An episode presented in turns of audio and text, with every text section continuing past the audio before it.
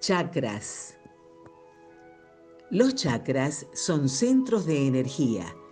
El cuerpo humano es como una máquina. Tiene sus órganos y sistemas.